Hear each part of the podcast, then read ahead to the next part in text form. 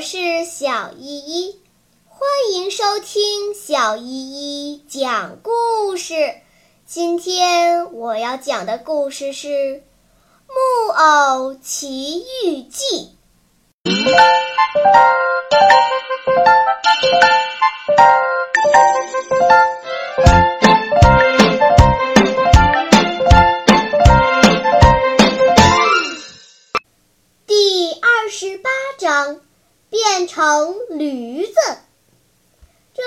一个什么晴天霹雳呢？亲爱的小朋友们，我这就来告诉大家，这个晴天霹雳就是匹诺曹早晨醒来，自然而然地伸手去抓头。他一抓头，就发现……诸位猜他发现了什么？他大吃一惊，竟然发现他的两只耳朵变得比手掌还大。他马上去找镜子照，当他看见他的头上贴了一对妙不可言的驴耳朵时，他绝望的又哭又叫，用脑袋去撞墙。可他越是绝望，耳朵长得越长，直到耳朵尖儿都长出毛来。听到这哇哇的叫声，住楼上的一只漂亮的土拨鼠走进匹诺曹的屋子，看见他像发了疯似的用脑袋撞墙，关心地问他：“你怎么了，我的好邻居？”匹诺曹心里很害怕，担心自己害了奇怪的病，于是他请求土拨鼠帮他把把脉。土拨鼠同意了。他举起右前爪帮匹诺曹把脉，然后叹着气说：“我的朋友，很抱歉，我要告诉你一个不好的消息，你在发驴子的高烧。什么驴子的高烧？我不明白。”匹诺曹嘴里这么回答，其实他心里面是很明白的。那我告诉你，土拨鼠说。你要知道，在两三个钟头之内，你就不再是一个木偶，也不再是一个孩子，你就要变成一头真正的驴子，就跟拉车和驮白菜去菜市的驴子一模一样。啊，我命真苦啊！我命真苦啊！匹诺曹叫着，用手抓住两只耳朵，拼命的又拉又拔。好像这是别人的耳朵，亲爱的土拨鼠为了安慰他，对他说：“你想怎么办呢？这是注定了的。圣人早在书上写着，懒孩子不爱读书，不爱学校，不爱老师，整天玩乐，早晚都要变成这种小驴子的。这是真的吗？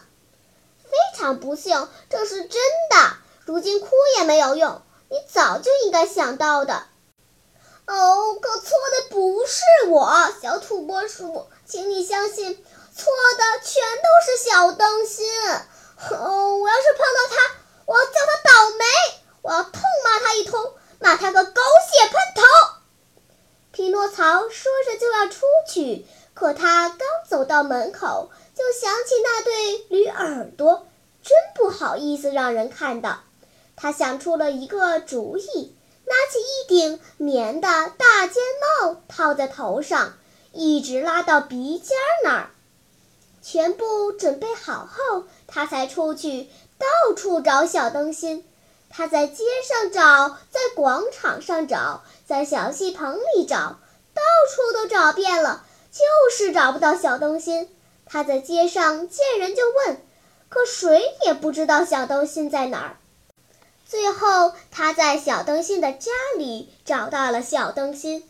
匹诺曹看见他也戴着一顶棉的大尖帽，也一直拉到鼻子底下，心里宽了一些，想到：我这位朋友也在跟我一起害一样的病吧？他也在发驴子的高烧。小灯芯也发现了匹诺曹头上的帽子，只是。你看着我，我看着你，他们都对对方的耳朵很好奇，但都不想先摘下帽子。最后，他们同意同时把帽子摘下来。一、二、三，数到三后，两个朋友同时摘下了帽子。